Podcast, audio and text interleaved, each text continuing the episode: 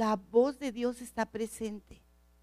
Ustedes pueden darse cuenta cuando se convocó al pueblo, se convocó para adorarlo, se levantó la voz del pueblo. Así que, ánimo pueblo, Cristo vive.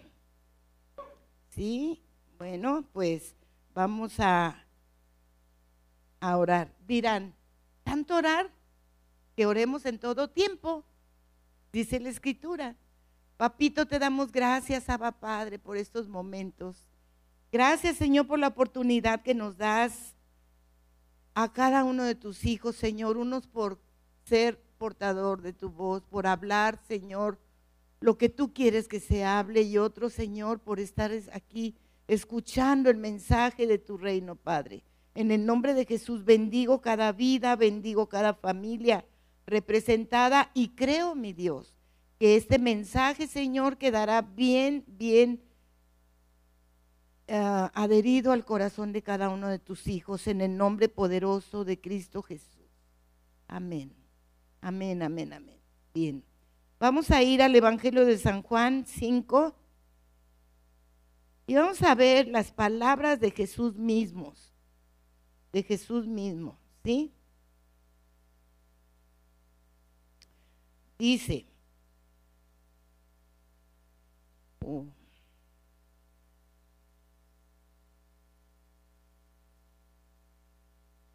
permítanme.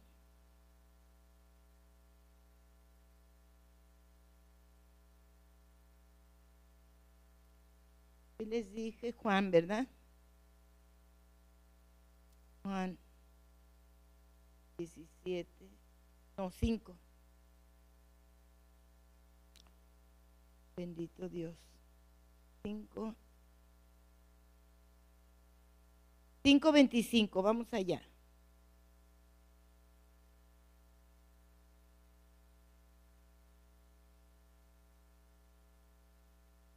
en palabra de Dios para todo te lo voy a leer, pero tiene la misma importancia en Reina Valera, ¿sí? Dice, les digo la verdad. ¿Quién estaba hablando? Jesús. No estaba hablando Marcela de Rubalcaba, estaba hablando Jesús. Y decía, les digo la verdad. Se acerca un momento importante. Y en efecto ya ha llegado. Cuando los que están muertos oirán qué? La voz del Hijo de Dios. Todos los que acepten lo que Él dice, ¿qué dice? Vivirán. Todos los que acepten lo que Él dice, vivirán. Y dice en el 26, la vida viene del Padre mismo. ¿De dónde viene la vida? Del Padre mismo. ¿Sí? De igual manera ha permitido que el Hijo pueda dar vida. ¿Sí? que el Hijo pueda dar vida. ¿Y por dónde empezaríamos nosotros para dar vida?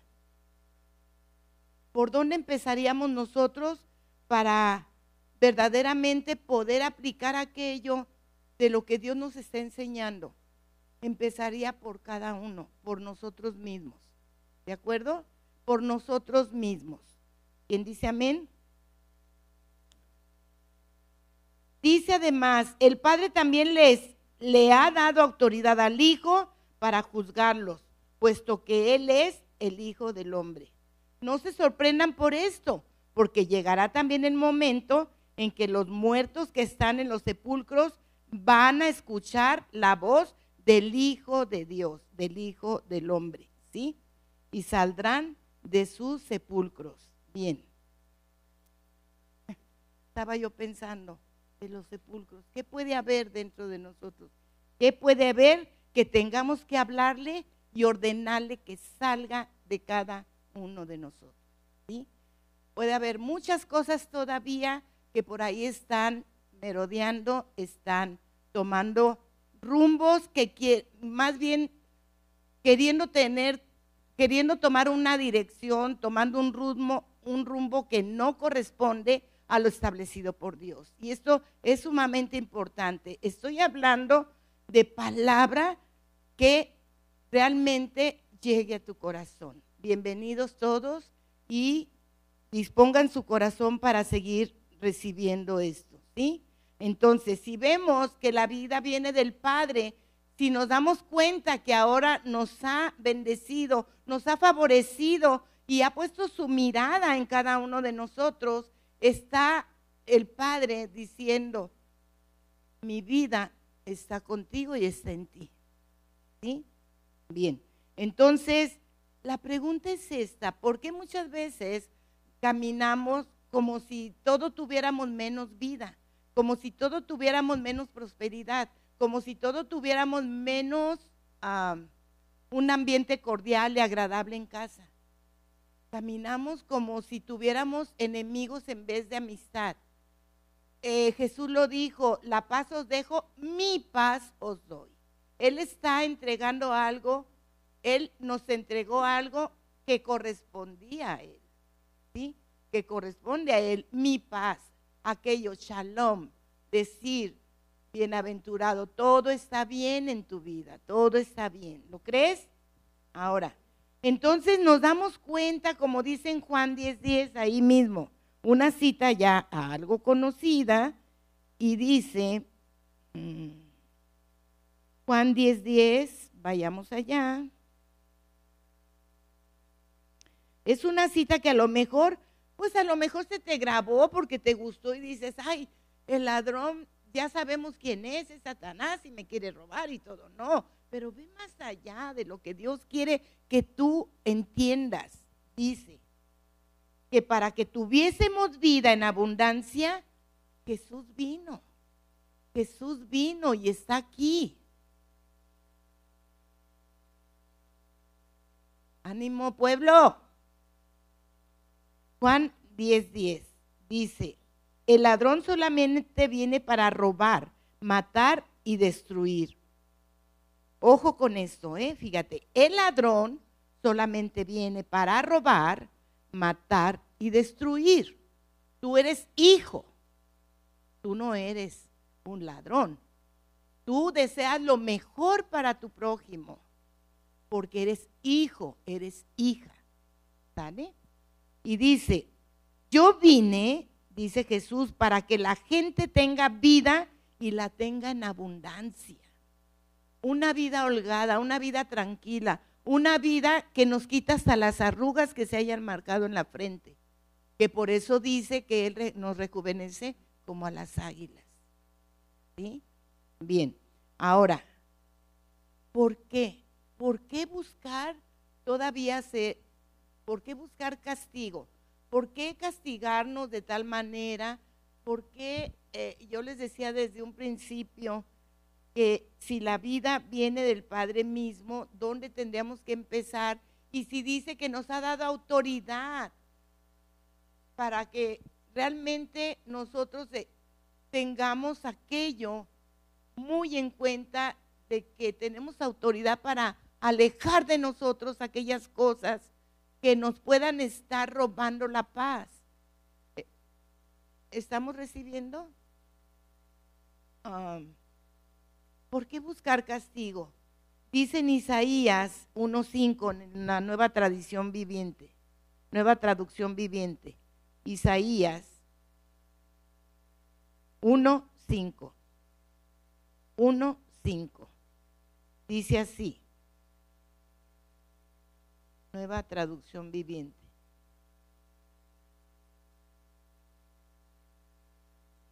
Dice, ¿Por qué buscar más castigo? ¿Se rebelarán para siempre? Tienen la cabeza herida y el corazón angustiado. ¿De qué se está refiriendo aquí? ¿Cuántas veces nosotros de poder vivir en paz, de veras de tomar lo que Dios nos ha entregado, nos volvemos a, proceder contrario a lo que Dios nos está diciendo y eso acarrea a nosotros hasta molestias, dolores de cabeza, incertidumbres. Em, dice, uh, dice, espérenme, esta parte que me gustó, dice, tienen la cabeza herida y el corazón angustiado, angustiado. ¿Cómo está un corazón que sabe que tiene que, que tiene que pagar a un tiempo una cantidad, que si no de otra manera, o, o le cobran intereses, o puede ser que sea el caso de que tenga algo que perturbe más su paz, ¿sí? Como el hecho de que cuántas veces no va la ley y, y va por aquella persona que tiene un compromiso y pues tiene que llevarlo a cabo aquello que no hizo correctamente, de que va a pagar, saber que va a pagar sus consecuencias. ¿Me están entendiendo? ¿Están recibiendo? ¿Sí? Ahora, por eso dice, ¿por qué buscar más castigo? Dice Dios. ¿Por qué quieres andar angustiado? ¿Por qué quieres andar preocupado? Ya basta de tantas cosas. Bastantes cosas hay en el mundo para que tú te adjudiques más. Y en el mundo habrá aflicción, lo he hablado, dijo Dios, pero confíen porque yo estoy presente en tu vida. Nada ni nadie te puede hacer frente en los días de tu vida. Pero ¿cómo es esto? ¿Cómo va a ser esto? Nomás recordando que la vida viene del Padre. Y si la vida viene del Padre, el consejo que nos da el Padre, la, la, ah, la orden que nos da el Padre, ejecutémosla para evitarnos un dolor de cabeza, para evitarnos un, un corazón angustiado. ¿De acuerdo? ¿Cuántas veces puede suceder que tienes una preocupación porque tu hijo no llega? Pero resulta que estuviste atenta, muy atenta, más a lo que dice ese cuadro, o sea, el, el televisor, a las noticias que están diciendo y que tanto acarrea incertidumbre y angustia y y zozobra en tu corazón, que empiezan a haber pensamientos terribles en tu mente porque tu hijo no llega, porque tu hijo no se presenta, ¿sí? Mucho se ha dicho, y no es que seamos religiosos, pero la verdad, queremos de veras vivir la vida de Dios aquí en la tierra, tenemos que ser valientes para anular en nosotros aquellas cosas que estábamos por costumbre llevándolas a cabo, como el que, pues, ¿qué podría ser? Ay, es que hay una serie de televisión bien buena, una novela buenísima. No quiere decir que no veas el televisor, no quiere decir que no veas noticias, pero déjame decirte que entre menos estés en esas cosas y más en las verdaderas, eso te va a llevar a vivir la vida Zoe, la vida de Dios. ¿Ven? Aleluya. Bien, ahora, entonces dice, vamos a continuar. En el 6 dice, desde los pies hasta la cabeza están llenos de golpes, cubiertos de moretones, contusiones y heridas infectadas sin vendajes ni ungüentos que los alivien. Sin vendajes ni ungüentos que los alivien. ¿Por qué?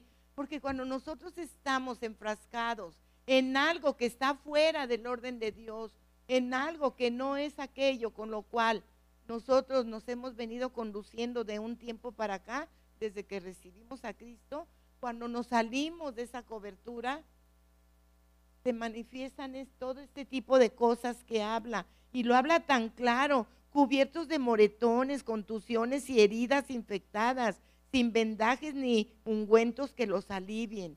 El único, el único que puede sanar el corazón es Dios. Y por eso es importante que continuemos nuestra, nuestra vida atendiendo su voz. ¿Atendiendo qué? Gloria a Dios. Bien, ok. Entonces, Vamos a Isaías 39. Isaías 39.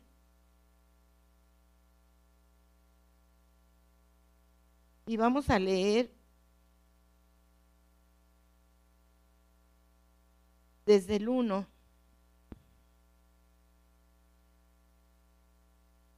Dice así, en aquel tiempo, Merodad Baladán, hijo de Baladán, rey de Babilonia, envió cartas y presentes a Ezequiel, porque supo que había estado enfermo y que había convalecido. Y se regocijó con ellos Ezequiel y les mostró que, les mostró la casa de su tesoro, plata y oro, especias, ungüentos preciosos, toda su casa, ¿cuánta? Toda su casa de armas y todo lo que se hallaba en sus tesoros. No hubo cosa en su casa y en todos sus dominios que Ezequías no les mostrase. Entonces el profeta Isaías vino al rey Ezequías y le dijo, ¿qué dicen estos hombres y de dónde han venido a ti? Y Ezequías respondió, de tierra muy lejana han venido a mí, de Babilonia. Esa, hablando de eso, de tierra muy lejana, muy lejana se está refiriendo. Eso no tiene que estar ni cerca de ti, del, del infierno, del enemigo, ¿sí? Porque déjame decirte algo, vamos a, te voy a decir lo que representa Babilonia. Representa el pecado, lo mundano, la influencia del diablo sobre la tierra y el cautiverio espiritual. Eso representa. ¿Sí? ¿De acuerdo? Entonces, dice, dice aquí, de tierra muy lejana han venido a mí de Babilonia. Mencionó de tierra muy lejana. Es que eso no tiene que estar ni siquiera cerca de ti ni en tu pensamiento. ¿Estás recibiendo? ¿Sí? Y Ezequiel respondió, de tierra muy lejana. Bueno, en el 4, dijo entonces, ¿qué han visto en tu casa? Y dijo Ezequías, todo lo que hay en mi casa han visto y ninguna cosa hay en mis tesoros que no les haya mostrado, que no les haya mostrado. ¿Cuántas veces corremos, traemos una inquietud por compartir algo con alguien? Pero sabes que ese compartir tú tienes que tener el cuidado, mucho cuidado de lo que vas a compartir con alguien más, porque mayormente si tiene que ver con lo de tu casa, llames hermanos, hermanas, tíos, amigos, hermanos, mamá, papá. ¿Por qué? Porque si has de hablar de los tuyos, vas a hablar lo que Dios habla referente a los tuyos. No lo que tú estás, puedas estar mirando a tu parecer, porque no es al parecer tuyo, es al parecer del Padre. Y Él dijo que Él es el que trae la vida. ¿De acuerdo? Entonces, yo no voy a estar hablando muerte. Yo no voy a estar menos si es la familia. Yo, un día alguien me dijo, ay, pastora, esta hermana es bien hermética, nunca, nunca platica nada, ni de su casa ni nada. Volteo yo y le digo, es sabia. Es sabia. Es sabia. ¿O qué quieres? Que al rato de lo que tú platiques te traigan de boca en boca y, y luego lo peor de todo, que no lo dicen como tú lo platicas, le alteran y empieza a ver comentarios como el que, ay, ya supiste que esto, ya supiste que el otro, y empiezan a alterar aquello que se comentó y te están enlazando a ti respecto al dicho de tu boca, lo que salió de tu boca, te están enlazando, enlazando y te va a costar más trabajo salir de aquello. No quiere decir que no salgas. Tenemos a un Dios precioso, poderoso, que nos tiene siempre llevando a toda verdad y justicia, ¿sí? Entonces, por descuido, por descuido también el escuchar aquello que posiblemente tarde que temprano te puedas haber enterado que te traicionaron, hicieron un comentario y dices, ay, yo se lo confié a, a fulanita, a sutanito, a manganita, pero me traicionó. Entonces, por descuido se siembran raíces de amargura. Y déjame volverte a recordar, la raíz de amargura empieza a crecer, primero crece profundo Primero es hacia abajo, para que agarre fuerza. Después, y sea más difícil, derrumbar aquello.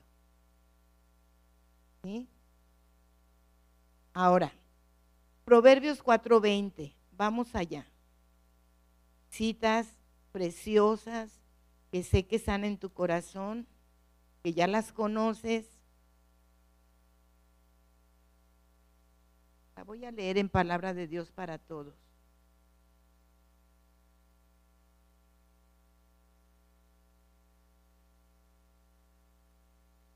Proverbios 4, 20. Dice así.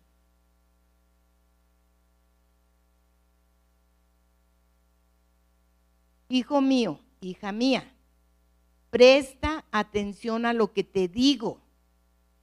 ¿Quién está hablando? Dios mismo. No soy yo, yo solamente soy portador de su voz.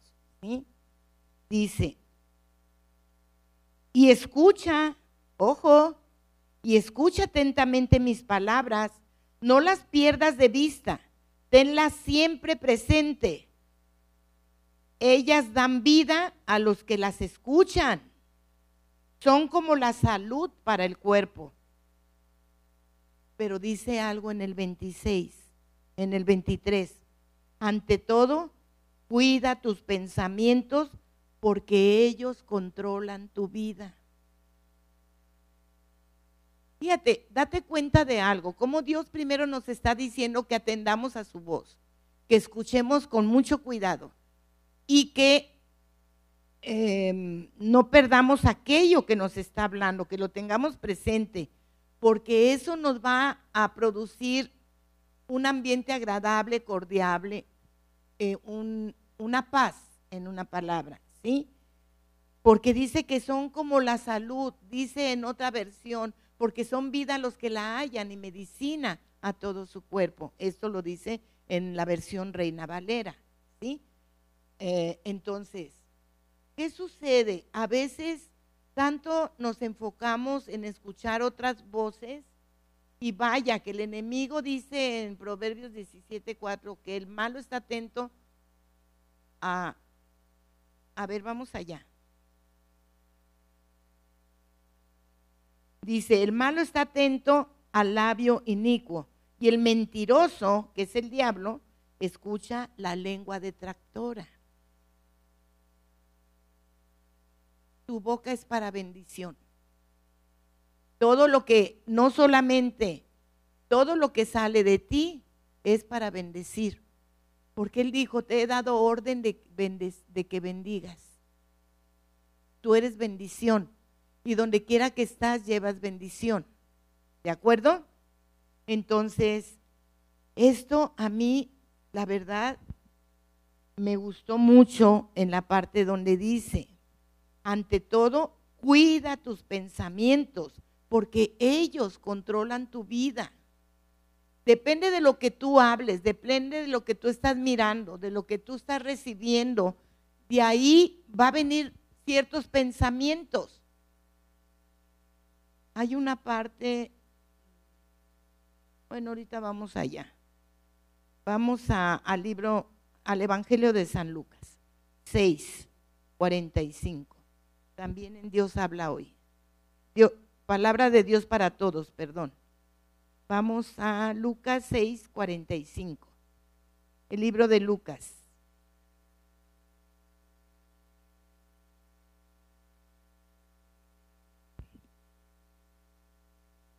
Gloria a Dios. Dice así.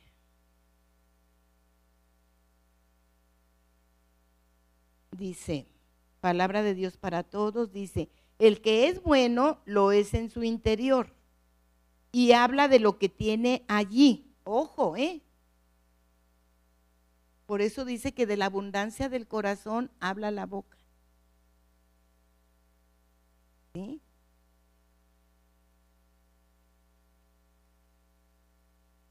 De igual manera, el malo lo es en su interior y habla de lo que tiene allí. Ojo con lo que sigue, dice, porque las palabras, ojo, qué? Las palabras revelan lo que hay en el interior.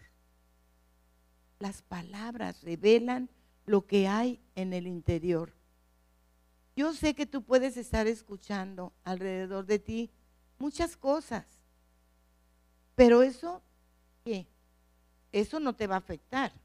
Te afecta si pones énfasis en aquello, si pones atención en aquello y empiezas a juzgar. Porque no estamos para juzgar, estamos para bendecir. Estamos para que si tú escuchas a alguien, llámese del mundo, mayormente llámese de pueblo de Dios, que está hablando contrario a lo establecido por Dios, ¿cuál es tu función? Bendecir a aquella persona. ¿Cómo la vamos a bendecir? Orando por ellos, orando. Señor, muéstrale, hazle ver, hazle recordar que ella o que él son tus hijos. Y como hijos, hablan lo que tú hablas, oyen lo que tú escuchas y hacen lo que tú haces. Aleluya. Bien. Este mensaje le puse, no expongas tu corazón. En el libro de Job 3:25, vayamos allá. Aquí voy a leerlo en palabra de Dios para todos. Job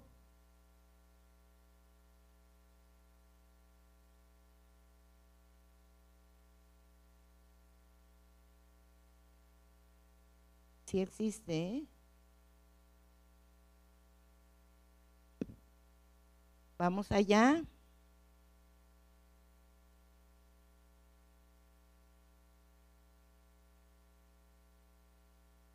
3.25 dice,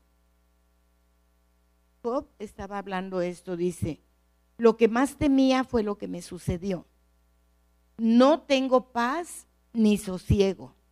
No hay descanso para mí, sino que ansiedad. Sino ansiedad. Tú te puedes dar cuenta a veces de personas que andan inquietos. Pon atención, puede ser un hijo tuyo, Puede ser alguien que anden inquietos, que anden con sus obras, que andan... Y, ¿Y por qué no? Tú estás para vendar, tú estás para curar, porque dice que el Hijo hace lo que ve hacer al Padre. Amén. No expongas tu corazón cuando hablas tus temores, preocupaciones, etcétera. ¿Por qué digo tus temores? Porque sí, algunos te podemos tener temor de algo. ¿Por qué no? ¿Por qué no reconocer que hay veces que podemos estar en un momento difícil y que el temor se quiera apoderar de nosotros? Pero el hecho de que pueda haber temor no quiere decir que yo me haga esclava de ese temor, sino que tengo la palabra profética más segura, a la cual le puedo ordenar con autoridad, como hemos visto, quítate de aquí, y no produces en mi vida. No lo expongas tu corazón, no lo expongas. Sin darnos cuenta, venimos a, a escuchar la voz de Dios en la cual nos confronta y nos hace recordar que que si Él nos trajo paz, ¿por qué tener momentos de, angustia, de dolor o permitirnos robar y que muchas veces aquello pueda afectar a otros?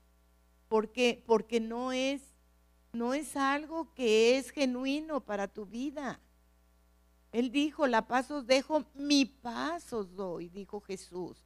Y yo dije, me, me pondré a buscar, Señor, si algún día no estuviste tú desesperado, angustiado, afanoso. Nunca, nunca vemos, podemos ver en la escritura que Jesús se haya visto en un momento difícil. El momento que yo pudiera darme cuenta más difícil de, que sucedió fue cuando él estaba orando, porque ya se acercaba su hora. Y sin embargo, él dijo, no se haga mi voluntad, sino la tuya, Padre, sino la tuya. ¿De acuerdo? Entonces, ¿Cuántos de veras gustamos de la benignidad del Señor? Del hecho de que Él haya venido a nuestras vidas. Entonces, si hemos gustado de eso, procuremos de veras apegarnos más a hacer su voluntad. Entonces vemos que lo que hacemos muestra lo que tenemos dentro. Y puede haber raíz de amargura y un corazón dolido. Saca aquello, saca aquello, muchas veces aún dentro del pueblo. Y que muchas veces todavía se puedes oír que se jacta a alguien y diga, no, no, no, no. Y eso que tanto que escucha palabra. No, no es la manera, no es la manera de estarnos expresando así. Nosotros verdaderamente en cada mensaje que debemos de dar, yo creo que los primeros que aprendemos somos aquellos que estamos recibiendo la instrucción para compartirla a ustedes. ¿Sí? Entonces, eso de exponer tu corazón, qué responsabilidad, qué responsabilidad tenemos de verdaderamente, no es que Dios quiera que tú vivas una vida de angustias, de afán, de tristeza, de, soledad, porque llega un punto que hasta sola te sientes o solo te sientes, porque sientes que nadie te entiende, nadie te comprende. ¿Por qué? Porque la misma situación que está prevaleciendo en ti te está llevando a que pienses que de otra manera, que tu mente sea otra y no la mente de Cristo. ¿sí? En Jeremías 17:5, también otra de las cosas que daña el corazón es cuando nosotros ponemos la confianza en el hombre. Yo les decía hace rato, ¿cuánto sufre una persona que viene y se entera que descubrieron aquello que el comentario que tú hayas hecho y que nunca pudiera haber esperado una persona de ti? Jeremías 17:5 dice así.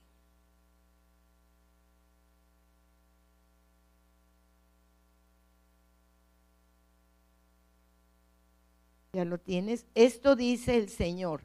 No lo dice Marcela Rubalcaba. Dice, esto dice el Señor.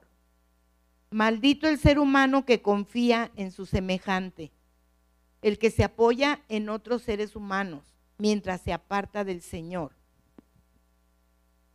Pero eh, Reina Valera dice,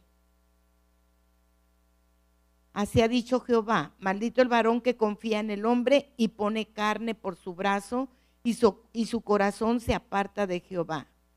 Será como la retama en el desierto y no verá cuando viene el bien, sino que morará en los sequedales en el desierto, en tierra despoblada y deshabitada.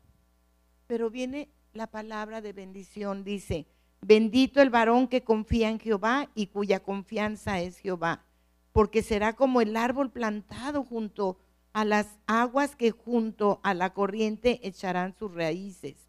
Y no verá cuando viene el calor, sino que su hoja estará verde y en el año de sequía no se fatigará ni dejará de dar fruto. Entonces, te estás dando cuenta que en realidad las cosas que pasamos no vienen de parte de Dios, vienen las vienen las consecuencias porque descuidamos el rumbo de la dirección y ponemos las cosas contrarias a lo que Dios ha enseñado. Ahora, ¿por qué vivir con zozobras, temores, de que se entere la demás gente de lo que puede estar pasando en tu hogar, en tu casa? Un día me dijeron, ¿quiere que vengan unas personas de la congregación para esto? Yo les dije, no, yo no quiero, no es que no quiero que vengan, porque las personas de la congregación vienen a mi casa porque son reinas y reyes, pero no van a venir para servir acá. Van a, ellos van a venir para ser servidos. ¿Sí? Bien, ah, por un asunto que, que me decían de apoyo, pero Dios es bueno. Entonces, en Proverbios 17, 22, vayamos allá. Dice así. Proverbios 17, 22 dice, El corazón alegre constituye buen remedio, mas el espíritu triste seca los huesos. Seca los huesos. No podemos darnos el lujo de estar permitiéndonos ser robados. Dios está para ayudarnos siempre a salir de cualquier estado de dolor o de tristeza. Mira, ve a Jeremías 30, 11. Jeremías 30, 11. Dice así.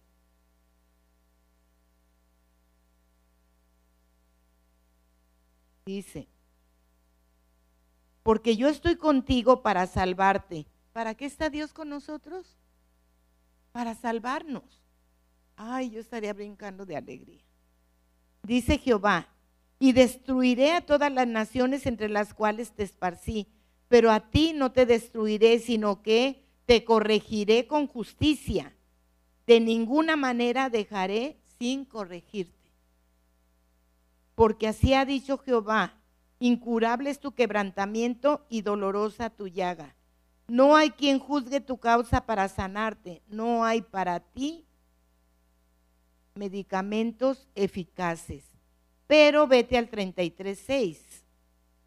Dice, he aquí que yo les traeré sanidad y medicina y los curaré y les revelaré abundancia. Dios incluso va a usar aún hasta profetas para hacerte recordar esta palabra. Dice, y los curaré y les revelaré abundancia de paz y de verdad. Y haré volver los cautivos de Judá y los cautivos de Israel y los restableceré como al principio.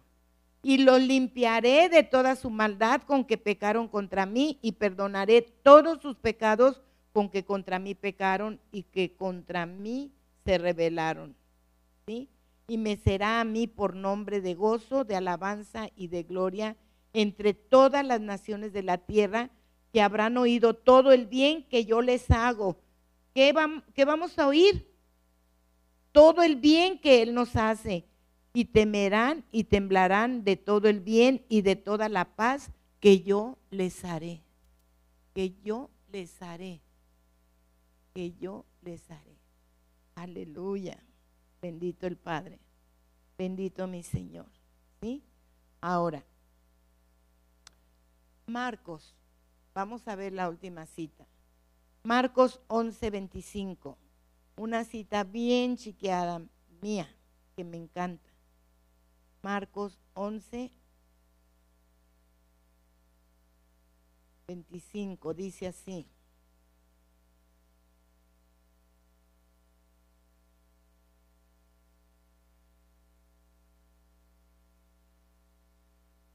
Dice, y cuando estés orando, perdona. Si tienes algo contra alguno para que también su Padre que está en los cielos perdone a ustedes sus ofensas. Porque si ustedes no perdonan, tampoco su Padre que está en los cielos les perdonará sus ofensas. ¿Qué quiere decir esto? Que Dios va a estar limitado. Va a estar limitado cuando tú no perdones. Pudieron haberte hecho una tranza pudieron haber hecho sentir mal. Eh, ¿Por qué? Porque te olvidaste de la escritura que dice, no pondrás confianza en el hombre, sino en tu Padre que está en los cielos. Te olvidaste de esa cita donde dice, no saldrás fiador por nadie. Te olvidaste de esa cita donde dice, no es el hombre el que te va a curar, no es el hombre el que te va a sanar sino Dios, Rafa, Dios sana. Amén. Pues esta es la palabra de Dios. Y, Dios ha vuelto a recordar cosas que tal vez por ahí han de haber andado un poquito enterradas. Porque cuando volvemos al estado anterior, quiere decir que está enterrado aquello que hemos aprendido. Saca, saca la vida y deja la muerte abajo porque mayor es el que está contigo que el que está en el mundo. Dale un fuerte aplauso al Señor.